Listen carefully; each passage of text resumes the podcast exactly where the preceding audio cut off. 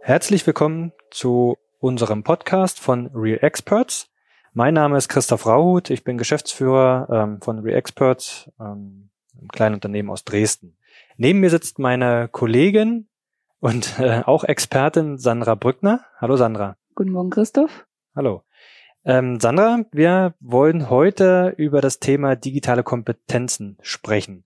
Ähm, Anlass dazu ist ein White Paper, welches wir ähm, bei uns auf der Website veröffentlichen werden. Vielleicht zum Zeitpunkt der Veröffentlichung des Podcasts ist das bereits geschehen, ansonsten folgt das in den nächsten Tagen. Ähm, wir beide haben an diesem ähm, White Paper gearbeitet, indem wir das Thema ähm, der Gewinnung von digitalen Kompetenzen äh, beleuchten und einen Rahmen oder ein, ein ähm, Vorgehen aufzeigen, wie auch Unternehmen es schaffen, äh, für ihre Mitarbeiter eine digitale Kompetenz und digitale Fähigkeiten aufzubauen. Genau.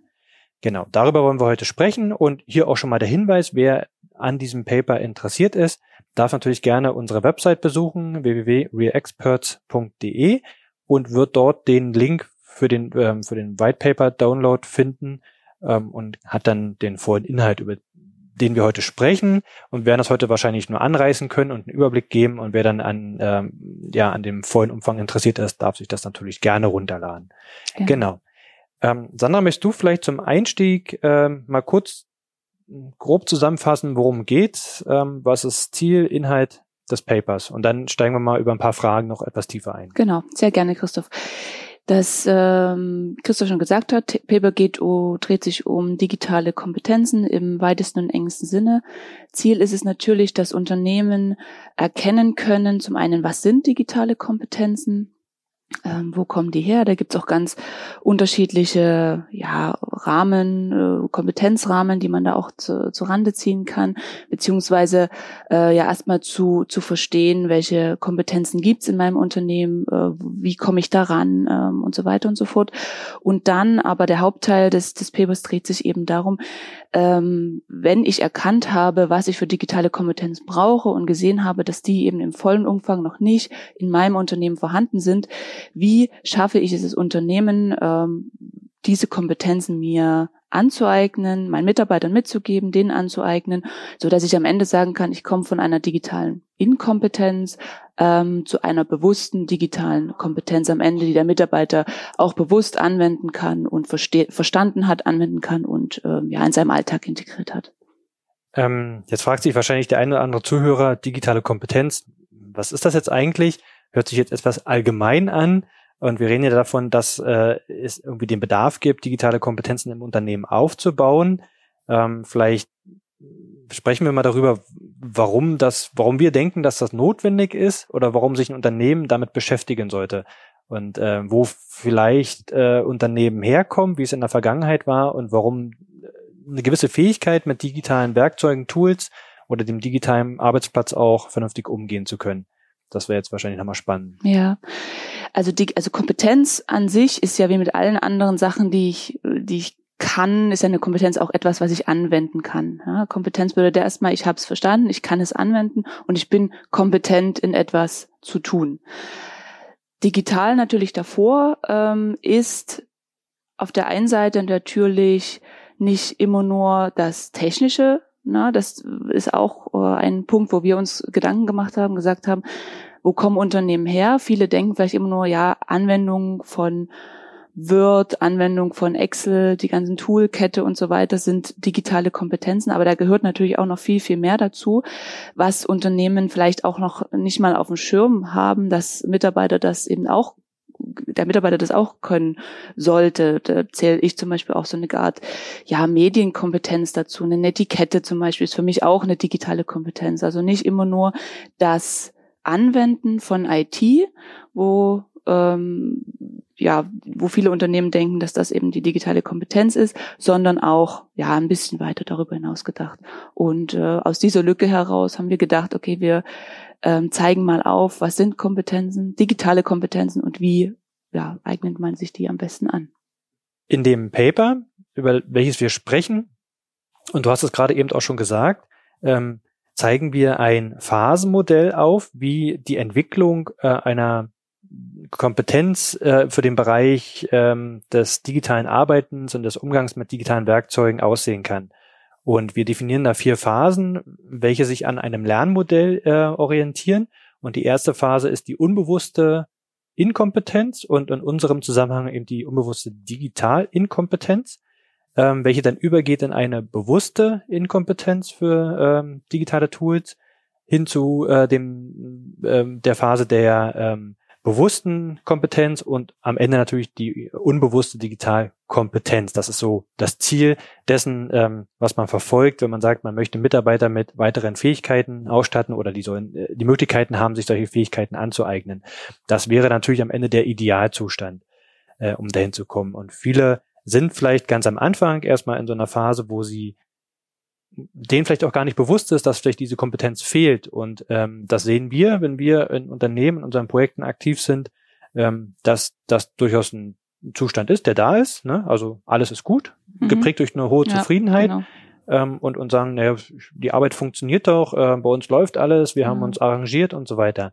Nur durch äh, Situationen, wie jetzt zum Beispiel durch Corona, wo auf einmal viele Menschen, Mitarbeiter gezwungen waren, von zu Hause aus zu arbeiten und auch mit digitalen Werkzeugen umzugehen, wird einem das dann bewusst, dass man merkt, oh, ähm, auf einmal ist das irgendwie alles nicht mehr so, wie wir es vorher im Büro hatten, wo wir uns täglich gesehen haben, sondern jetzt müssen wir irgendwie remote miteinander klarkommen und arbeiten können. Was dann zu ihm zu der Phase der unbewussten Digital-Inkompetenz äh, führt, bringt Unsicherheit mit sich, weil man sagt, okay, mir fehlen jetzt irgendwie gerade die Fähigkeiten, mhm. weil ich nicht weiß, wie arbeite ich jetzt mit meinem Kollegen zusammen, wie tauschen wir uns jetzt aus, wie, wie, wie äh, kommunizieren wir zusammen und so weiter. Ja, genau. Und darum geht es in dem Paper, dass wir diese Phasen beleuchten. Genau. Genau, also wie du schon gesagt hast gerade, ich glaube, die diese äh, zweite Phase, die bewusste Digitalinkompetenz, ist die kritischste Phase in dem in dem ganzen System, weil vorher habe ich eben die Sicherheit, also die gefühlte Sicherheit, die äh, vielleicht gut ist, vielleicht auch nicht, und jetzt zwinge ich mich zum einen als Unternehmen darüber nachzudenken, was fehlt mir denn und wo fehlt es mir? Und sehe meine Lücken, die sind vielleicht mal kleiner, mal aber auch größer. Und aber auch der einzelne Mitarbeiter bekommt das zu spüren, indem er eben am Ende das aufgezeigt bekommt und gesagt bekommt, hier, du musst dich weiterbilden, genau, oder wir bilden dich weiter, genau in diesen Themen. Und das führt natürlich unweigerlich auch zu äh, einer großen Unsicherheit in der Belegschaft, die äh, auch aufgefangen werden muss vom Unternehmen. Das wird kommen, dass die Kollegen Fragen haben, dass die unsicher sind, dass die vielleicht auch Barrieren haben die ähm, ganz oft mit digitalen ähm, Medien zu tun haben. Na, sei es, es, sie wollen es nicht nutzen oder sie können es einfach nicht nutzen. Na, da gibt es ja auch ganz viele verschiedene Barrieren, die ich ja auch, ähm, die wir auch ein Stück weit beleuchtet haben im Paper. Und darauf muss das Unternehmen reagieren, wenn es eben dann einen Schritt weitergehen will, um diese digitalen Inkompetenzen umzuwandeln in äh, digitale Kompetenzen, die der Mitarbeiter auch von sich aus anwenden kann. Das Ganze ist ja ein Orientierungsrahmen. Äh, und wir zeigen ja auch konkrete Maßnahmen auf in diesem White Paper für die einzelnen Phasen, was man tun kann, um eben äh, in, in diesem Schritt, äh, also Anfang der unbewussten digitalen Kompetenz zu starten und sich dann entsprechend weiterzuentwickeln. Das ist ja nichts, was man ähm, nicht erreichen kann als Unternehmen, sondern es gibt konkrete Dinge, die man tun kann, um Barrieren zu überwinden, um Fähigkeiten aufzubauen, um überhaupt erstmal zu wissen, auf welche Anforderungen und Skills es im Unternehmen ankommt. Ähm, da gehen wir vielleicht gleich nochmal ein und vielleicht auch nochmal so ein bisschen auch äh, wissenschaftliche Hintergründe und, und Initiativen, die du auch in dem White Paper oder die wir auch im White Paper mit beschrieben haben. Ähm, was ich gerne vorwegnehmen würde, wäre dieser Fast Track, den mhm. wir beschreiben. Ähm, der äh, kommt hier auch vor im Paper und ähm, der würde idealerweise nicht alle äh, Phasen durchlaufen ähm, ne, der Kompetenzentwicklung, sondern es gibt diesen ähm, Fast Track der unbewussten Kompetenzaneignung. Ähm, der wäre natürlich der schnellste Schritt, mhm, um mhm. quasi dorthin zu kommen, äh, diese Fähigkeiten aufzubauen. Ähm, und ich vergleiche das gerne so mit, mit, mit der kindlichen Entwicklung und wie Kinder lernen heutzutage.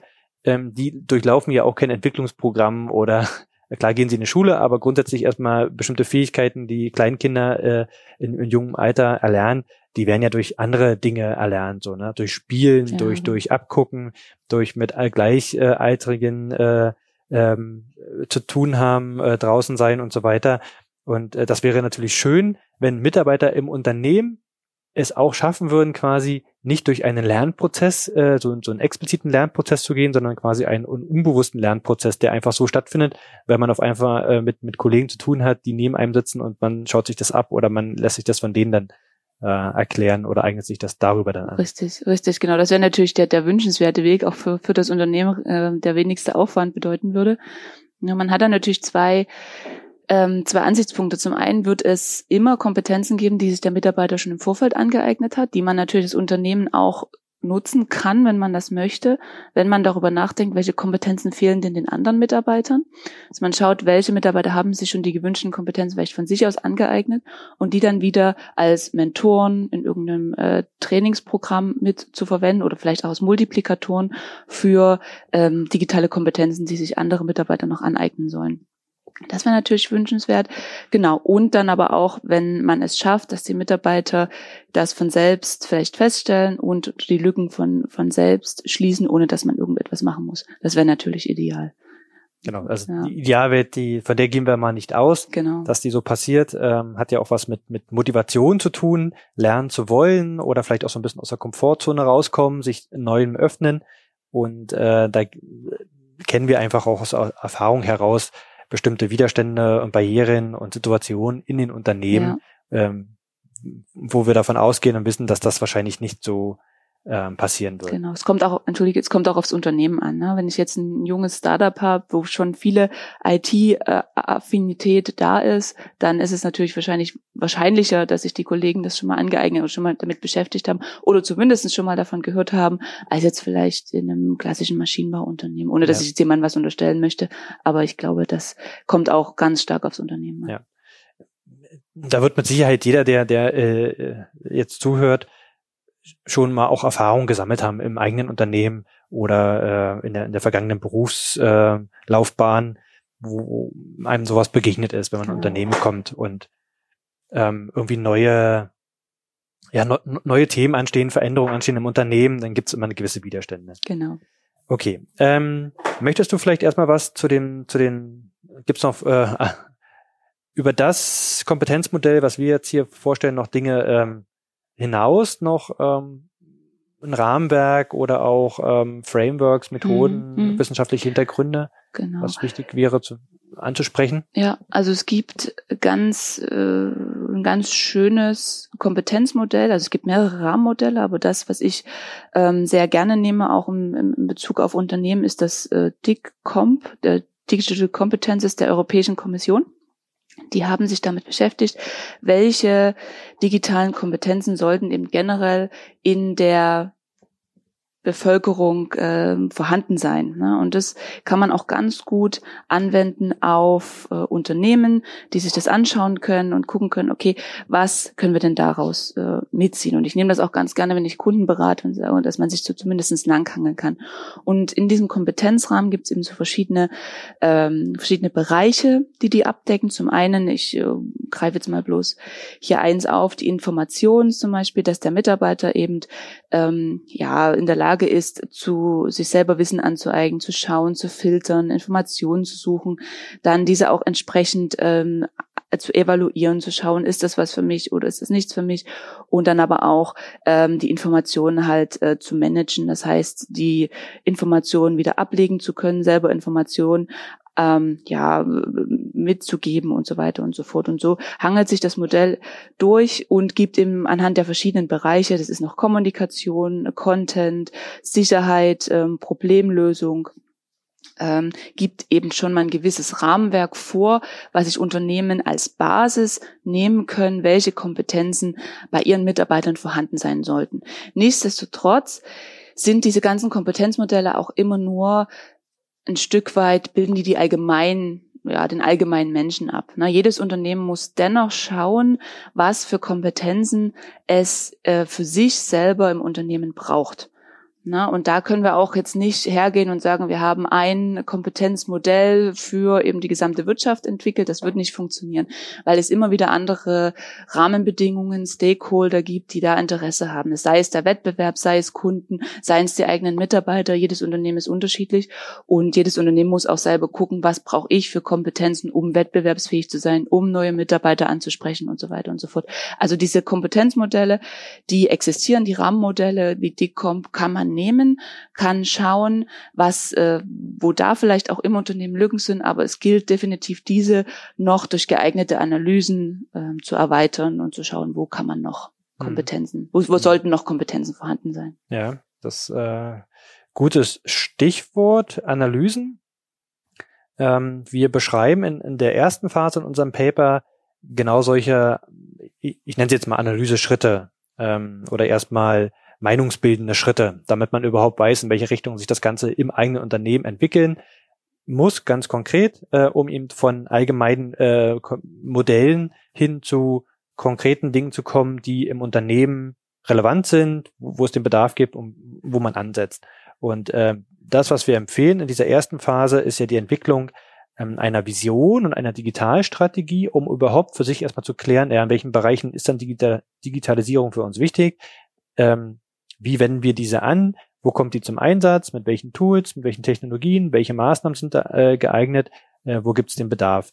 Und schaffen vielleicht auch über ähm, Zusammenarbeit mit Führungskräften zum Beispiel die Sensibilität und die Aufmerksamkeit überhaupt für dieses Thema, ähm, um erstmal dieses Bewusstsein zu schaffen und die Bereitschaft, diese Entwicklung anzustoßen. Das ist ganz, ganz wichtig, ja.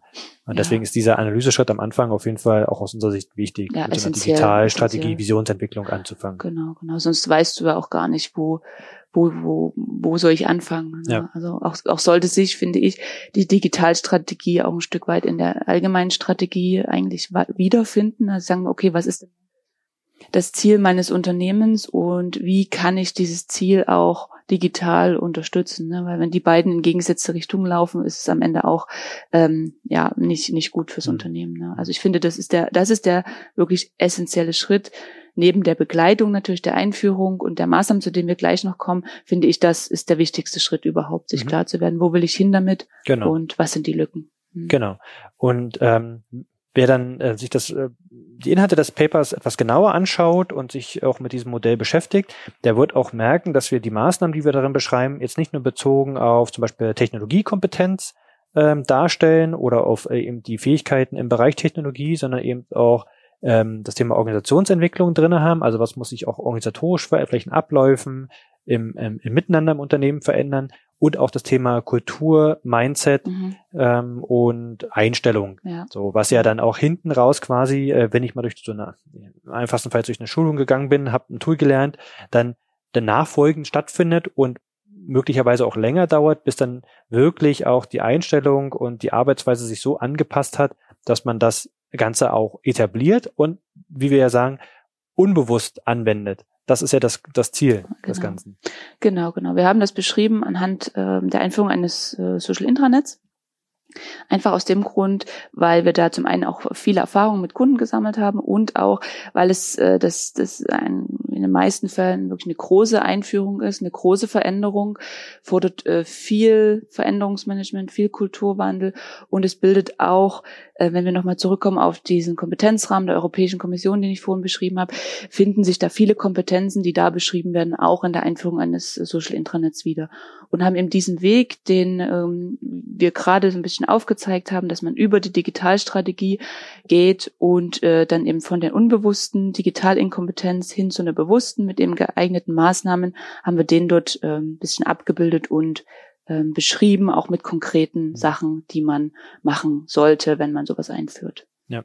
ja. Wir wollen ja jetzt gar nicht zu viel verraten vom ja. Paper. Es soll noch weiterhin Interesse bestehen, auch äh, selbst mal einen Blick reinzuwerfen, um auch diese einzelnen konkreten Maßnahmen dort wiederzufinden. Auch die Anwendungsbeispiele, die wir aufzeigen, wie dann im Bereich Social Internet das Ganze zum Einsatz kommen kann und auch die weiteren Rahmenbedingungen, äh, die gegeben sein müssen dazu. Ähm, für wen wäre denn dieses White Paper oder wer, wer sollte sich das anschauen? Was denkst du?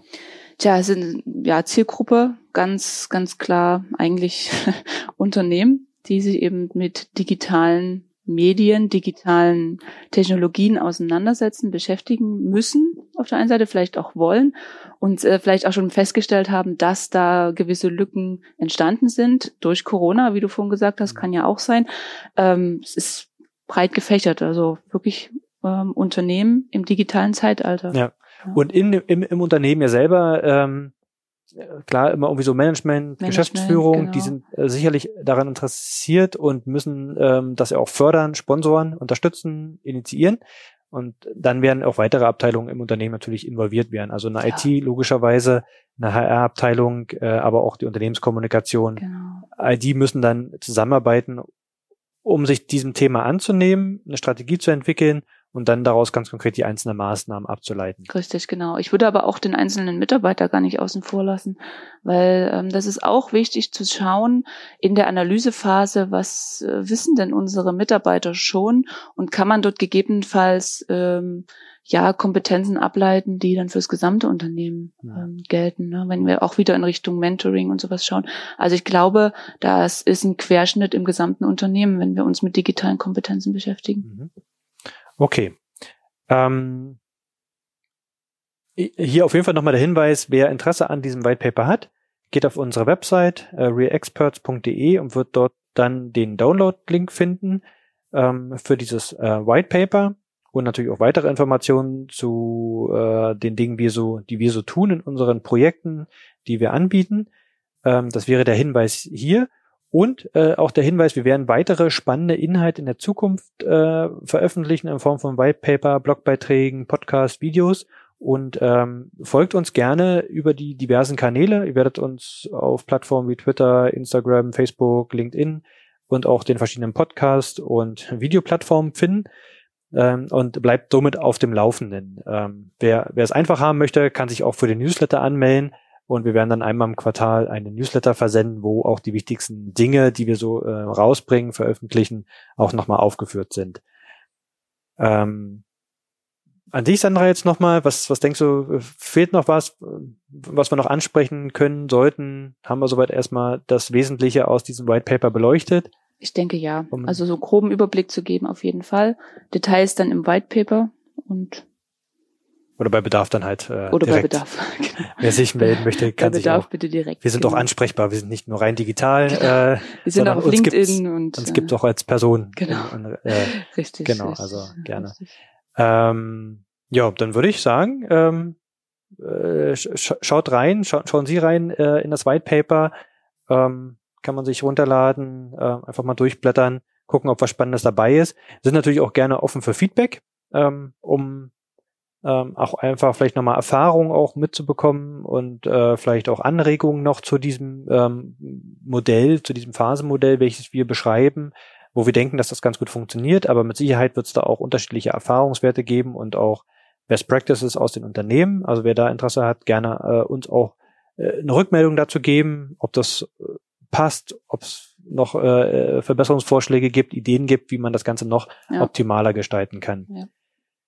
Ähm, aus der, vielleicht ganz kurz noch, bevor wir dann zum Abschluss kommen, ähm, was mir schon auch bewusst geworden ist, und wir haben ja gerade schon auch über diesen Fast Track gesprochen, was wahrscheinlich nochmal in einem weiteren, einer weiteren äh, Ausführungsvariante von diesem Paper oder in weiteren Inhalten äh, interessant wäre, ist, warum denn eigentlich dieser Fast Track so verloren geht ne? und wie man das eigentlich schaffen könnte, auch im Unternehmen, ja. diesen Fast Track, der unbewussten Kompetenzaneignung auch äh, stattfinden zu lassen. Das, was ja. Kinder, hatte ich vorhin gesagt, äh, ganz intuitiv und eigenständig können, äh, warum geht das so ein Stück weit verloren? Warum ist diese Fähigkeit nicht mehr da? Äh, und wie könnte man das Ganze dann auch äh, ja. nochmal fördern ja, und das wieder stimmt.